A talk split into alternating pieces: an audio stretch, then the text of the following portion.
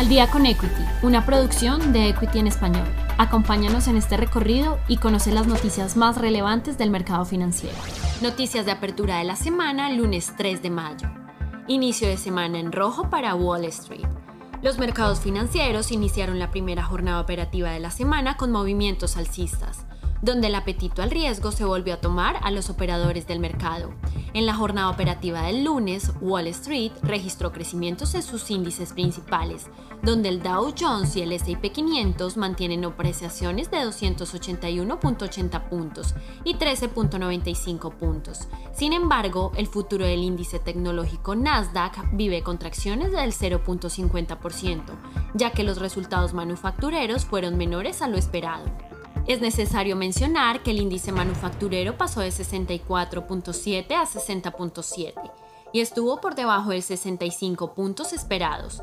Adicional a esto, el gasto de construcción pasó de menos 0.6% a 0.2%, siendo menor al 1.7% proyectado. Lo anterior preocupa a los participantes del mercado pues debilita las señales de recuperación de la economía del país del tío Sam sin embargo, Wall Street inicia mayo al alza. Inicio alcista para el mercado petrolero. Por su parte, el petróleo inició la jornada del lunes con comportamientos alcistas. Las cotizaciones del mercado petrolero presentan revaluaciones en sus movimientos de un 1.18% por parte del petróleo de referencia WTI, con precios cercanos a los 64.33 dólares por barril, mientras que se presentan avances del 1.03% por parte del crudo con referencia a Brent, con precios cercanos a los 67.45 dólares. El avance en los precios del combustible se da a pesar que las importaciones de petróleo en India cayeran a niveles no vistos en dos décadas. Cabe resaltar que el país asiático es el tercer mayor importador de petróleo en el mundo. Los descensos se deben a la disminución del consumo de combustible producto de las restricciones en India, por el incremento de casos de COVID-19. Ethereum cuadruplica su valor del 2021.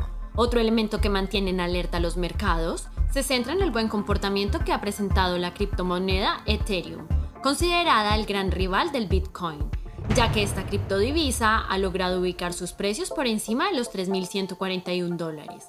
Estos crecimientos demuestran los buenos resultados que ha presentado el Ethereum, siendo el precio actual el reflejo de un valor cuadruplicado desde el inicio del 2021.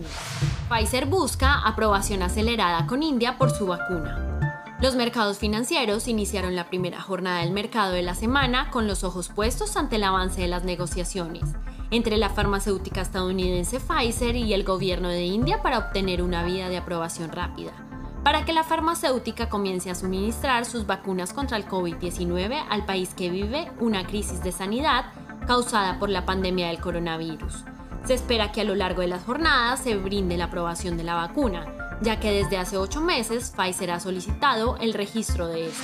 Peso colombiano se desploma por retiro de reforma tributaria. Este lunes el peso colombiano presentó una de sus mayores caídas en los últimos seis meses, debido al retiro de la reforma tributaria que el gobierno nacional solicitó al Congreso del país.